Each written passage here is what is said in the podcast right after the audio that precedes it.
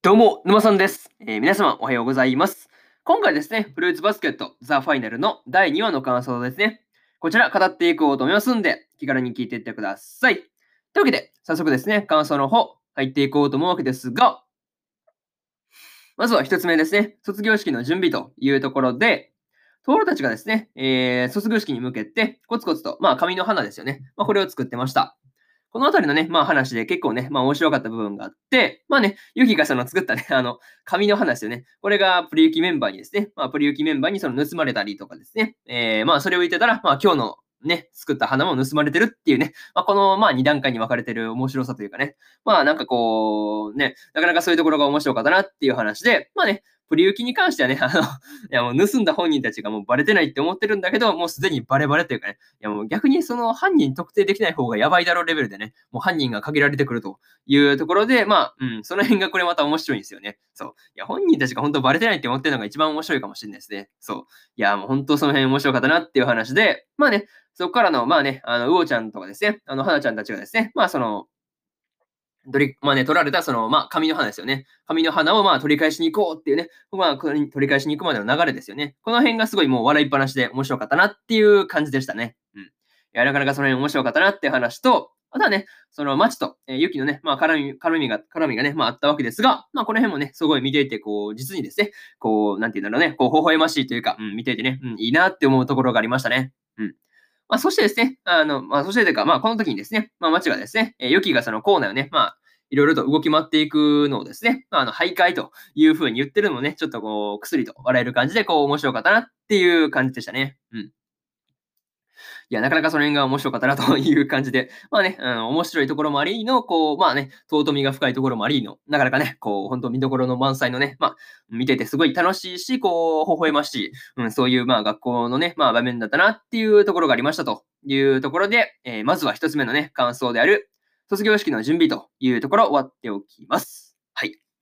次、二つ目に入っていくわけですが、二つ目が打ち明けるべきかというところで、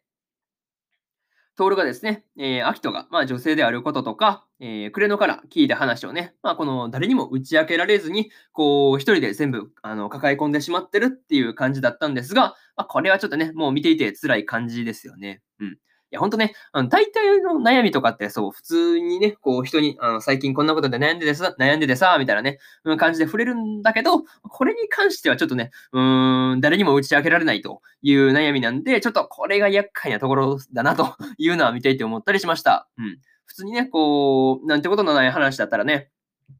まあちょっとね、京都が、ゆきとかですね、まあ話とか振ったりできるんだけど、まあちょっとこればっかりはっていうのがありますよね。そう。いや、なかなかその辺がすごい厄介だなーっていうのは思ったりしました。うん。なんかっていうかね、こう、抱え込ま、抱え込んでるっていう感じってさっき言ったんですけど、まあね、抱え込まざるを得ないって言った方がいいのかなっていうのは、こう、まあ、そうですね、まあ見ていて思ったりするところでしたね。うん。なかなかその辺辛か、辛いだろうなっていうのは、こう、見ていて伝わってくるというかね、まあそういうところがあったっていう話と、またですね、その今日からの言葉でですね、ちょっとあの、トールのね、目からそのハイライトが消えるところがあったんですけど、まあ、個人的にはね、すごいそこがちょっと焦ったというか、まあ結構印象に結構残ってる感じですね。うん。まあでもね、あの、そんなトールの様子を見てですね、こう慌てふためく今日が見てていいなというふうに思ったりしました。なんかね、うん、この二人普通に尊いなと思うんですよね。うん。カップリング的にね、そう。なかなかその辺いいなっていうふうに思ったっていう話ですね。そう。そういう話なんですけど、うん。それとですね、あの、トールが、まあ、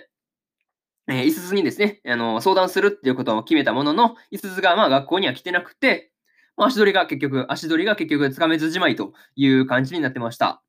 まあ前回ね、こう、いすずがこのレンに接触されていたこともあるので、まあちょっと、うん、心配だなっていうのがありますね。うん。そういうところもありつつ、えー、二つ目の感想である、えー、打ち明けるべきかというところを終わっておきます。はい。で、えー、次っていうかね、まあ最後三つ目のパートに入っていくんですが、えー、しぐれとあきとというところで、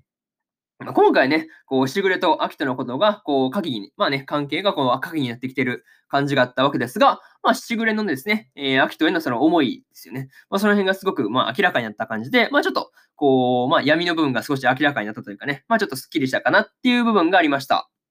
またですね、こう、しぐれがですね、この相馬本家ですね、まあ、相馬の本家をですね、まあ、追い出されて、今の家にいる理由ですよね。これがこのレンと寝たことだったっていうのが、まあね、あの、そこでそう繋がってくるっていうね、いや、なかなかそういう感じですごいびっくりするところがあったなっていうのは思ったりしました。うん。いや、なかなかそう繋がってくるのは思わなかったですね。そう。いや、まさかそう繋がってくるとは誰も予想しないよね。そう。いや、マジかって思ってこの辺見てたんですけど、あとはね、あの、しぐれがこう、レンと寝たのは、えー、アキトが、まあね、クレノと寝たことに対しての、まあ、これにこと、まあ、この寝たことに対して、こう、根に持っていたっていうところから、まあ、来ているわけですが、まあ、そのことでですね、あの、しぐれが、こう、クレノにきつく当たっていたのかっていうところもね、こう、少し今回で合点がいくところという感じでした。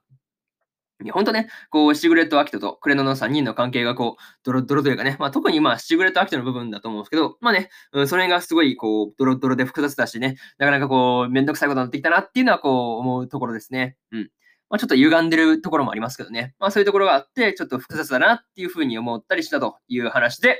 えー、3つ目の感想である、えー、シグレット・アキトというところ終わっておきます。はい。でですね、最後にというパートに入っていくんですが、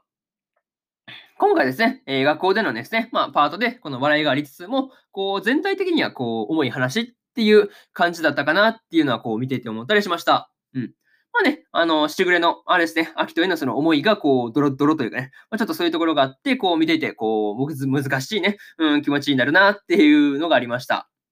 またですね、そのトールが、まあ一人でいろいろとね、抱え込んでるのもなんとかならないものかというふうに思うところですね。うん。いやー、ちょっとその辺なんとかなってほしいですよね。うん、ちょっとその辺がすごい不安だし、まあちょっとね、なんかもうね、こう聞けるもん誰か頼むから聞いてやってくれっていうのはすごいありますよね。うん。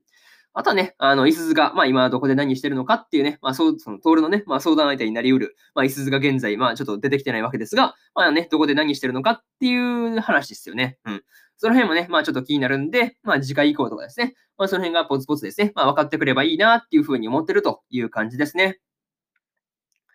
それとね、それとそのエンディングの最初のところですね。あのー、そこでですね、まあ、前回はトールのね、あのポンポン付きのマフラーが映っていたわけですが、それに代わって今回は卒業式用の白い紙の花が映ってるというところがあったんですが、まあ、これは多分毎回変わっていく感じなのかなっていうふうにね、まあ思ったりして、こう楽しみにしてるという感じですよね。うん、次回何映るんだろうね。いや、なんかその辺すごい楽しみだなっていうふうに思ってるという感じですね。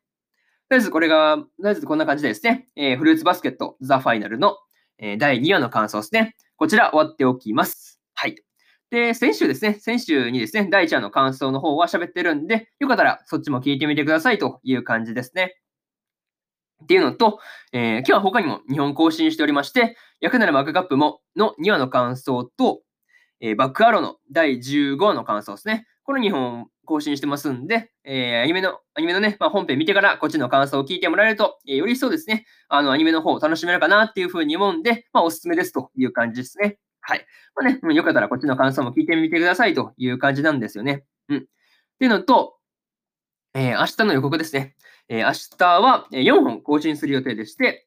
えー、レンズゼロの第1話の感想と、えー、さよなら私のクラマーの、えー、第2話の感想、それですね、えー、真っ白の音の第3話の感想。そしてですね、ドラゴンクエスト大の大冒険の第28話の感想ですね。えー、この4本ですね、1、2、3、4とね、更新する予定なんで、えー、よかったら明日もですね、ラジオの方を聞きに来てもらえると、えー、ものすごく嬉しいです。はい。という感じで、えー、本日、本日、えー、2本目のラジオの方終わっておきます。えー、以上、沼さんでした。それじゃあまたね、次回の放送でお会いしましょう。バイバイ。